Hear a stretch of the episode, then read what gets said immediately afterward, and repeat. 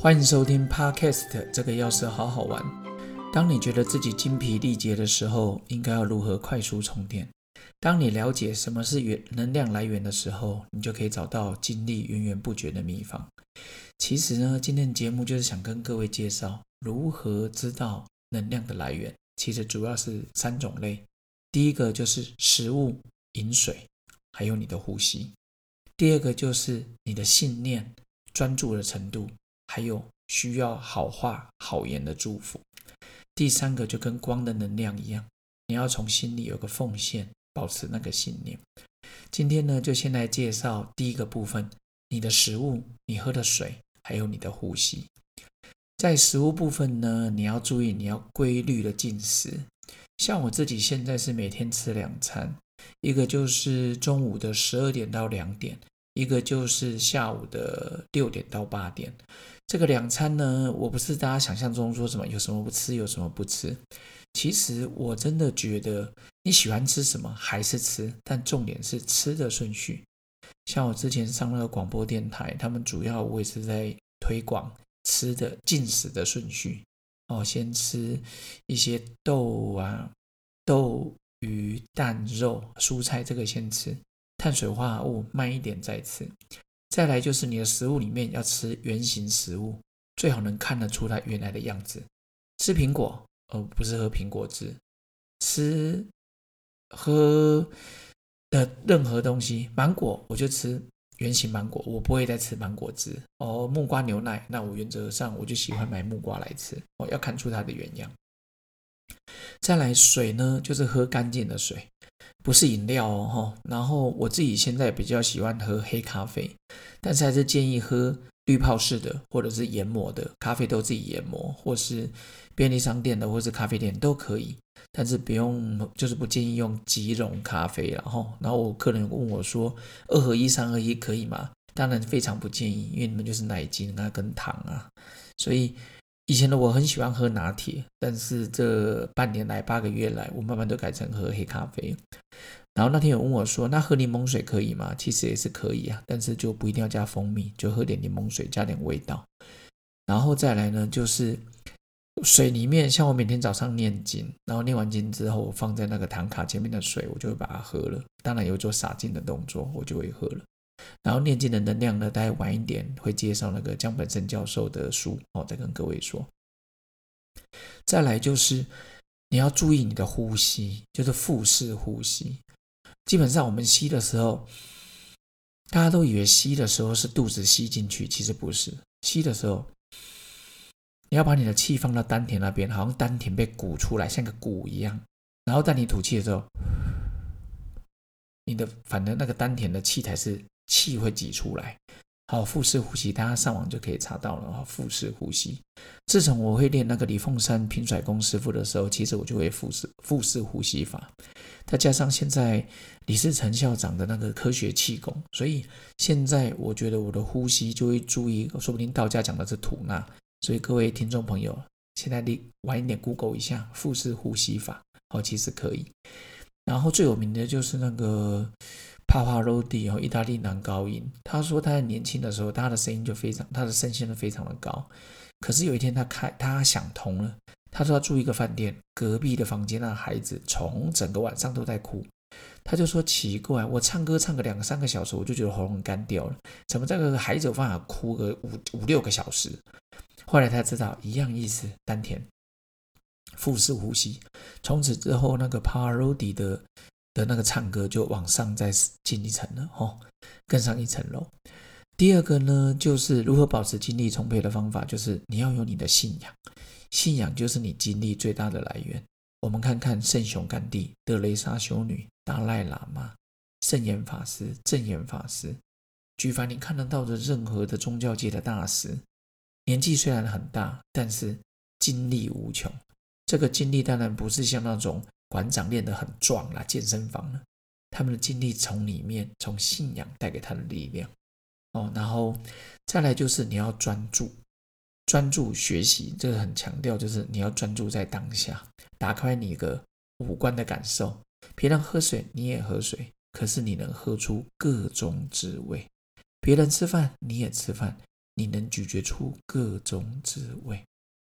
只要能打开你的五官的感受，你会有质的飞跃。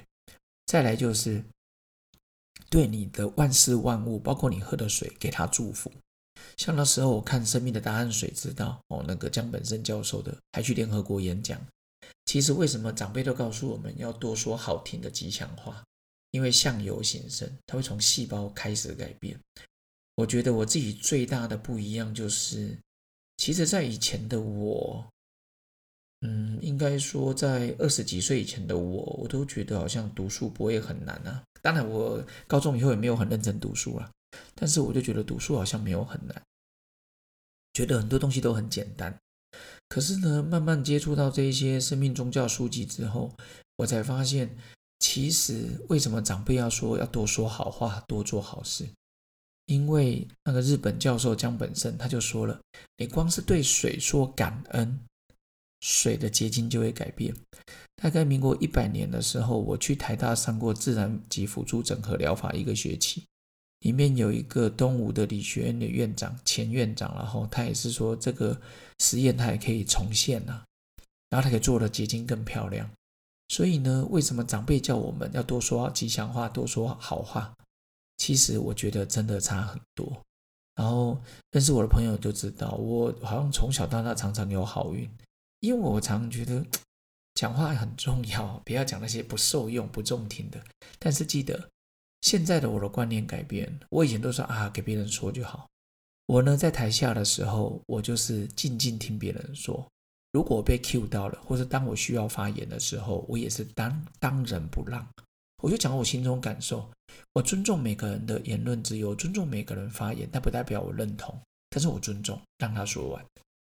所以呢，记得相由心生。大概是去年，我的大哥嘉宏有一次来我家里跟我讲说。他觉得我变得不一样。我说：“你怎么不一样？”因为我当他弟弟当了四十几年。他说：“他觉得我这几年感觉我的面相不一样。其实我曾经把我的国中毕业照、高中、大学去马祖当兵，还有这前十年的相片我都拿出来看，连我自己都觉得不太一样。最明显的就是我在正大上课的时候，我在电梯要去十四楼法学院，正大的学生进来看到我，还有我其他在职专班的同学。”但是他们常常看着我就说老师好，然后其他旁边的朋友就说嗯啊为什么他嘉庆他怎么都叫你老师？我在想也许就是我常常到处到很多学校演讲，看起来就变成老师的脸，嘿这是我自己的想法。再来第三个，如何保持精力充沛？要记得多晒晒阳光。阳你看我每次晒阳光的时候，日出的阳光、日落的阳光都会让你疗愈着我们呐。自然光线会改变我们的心情，所以你看，常说北欧啊，什么当白天很短，昼夜那个夜晚很长的时候，常有些人会忧郁啊。原来阳光透过我们的视神经，经过我们的大脑以后，让我们感受到阳光。这时候呢，我们的神经传导物质血清素就会提高，让我们的心情改善。所以记得每次往户外走，像定义博士说的。阳光，呃，我们讲讲阳光、空气、水，它是讲臭氧、负离子分多金，然后空气有三宝。接下来就是奉献，就像佛教讲的布施，或是一些基督教、天主教讲的奉献十分之一的薪水，然后或是什么那个奉献袋。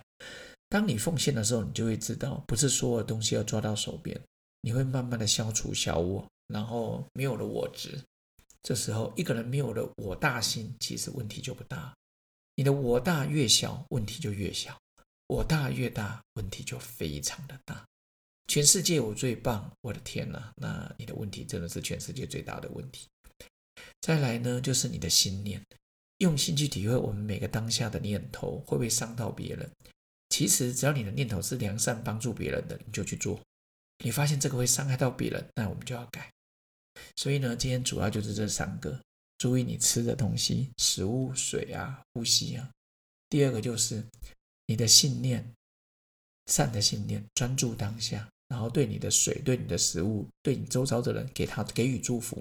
其实祝福的当下，你的身体的细胞都是那种百分百好的。你骂别人的时候，拜托他不一定听得到，但是你的细胞在那个状态下是愤怒的，愤怒的久了好了吗？当然不好。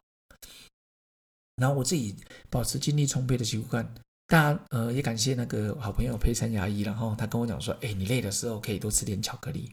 没错，我觉得这个也不错。但是我另外一个保持精力充沛的原因，就是因为我对很多的事情都充满了好奇心，常常规定学习，每件事我都觉得很有趣。前两天回正大，看到我我的学长医药帮的学长哦，恩主公的主任。他呢在报告他的论文，但是我在旁边听，我就觉得哇，他报告的疫苗的我也觉得很有趣，我就很专注的听。结果旁边朋友还同那些同学留门的，呃，刘通的教授的指导学生就说：“哇，嘉庆真是认真呢。”我心想，其实我已经毕业，但是我对于周遭的事情我都充满了好奇心。以前叫好奇宝宝，现在叫好奇欧巴。所以呢，我觉得当你对每件事情都觉得有趣的时候，你就不会觉得累。你去上班。同事让你觉得有趣，你就喜欢上班；同事让你觉得无趣，天哪，你也不想去。你工作的事情，所以我常常会去观察一个人的工作到底有没有心。当他觉得有趣，客人进来他都会笑，那就代表他心里是有趣的。当你发现客人进来你笑不出来，那我说真的，你的心真的累了，需要休息一下。然后我一个主科的好朋友国路，他讲过一句话，我非常喜欢。他说。当喜欢的人要叫你搭便车，他说我我们住北部嘛，他说我去垦丁也顺路。但是他不喜欢的人要要搭便车，他说我连两公里都嫌远。所以呢，对万事万物保持好奇，就是我最大的精力来源。下一集呢，我们的禅修的十分钟，第七集叫阴阳调和。老子《道德经》有讲到：道生一，一生二，二生三，三生万物。无极阴阳，阴阳配合。然后呢，这些内容我们在下一集再好好跟朋友分享喽。祝福各位，记得保持精力充沛。除了喝精力汤之外，从心从内而外改变。明天开始，你就不一样。一个礼拜、两个礼拜、一个月之后，相信我，你周遭的朋友、同学、邻居，就是觉得你就是不一样。相由心生，OK，保持微笑，好运就到。今天到这边喽拜拜。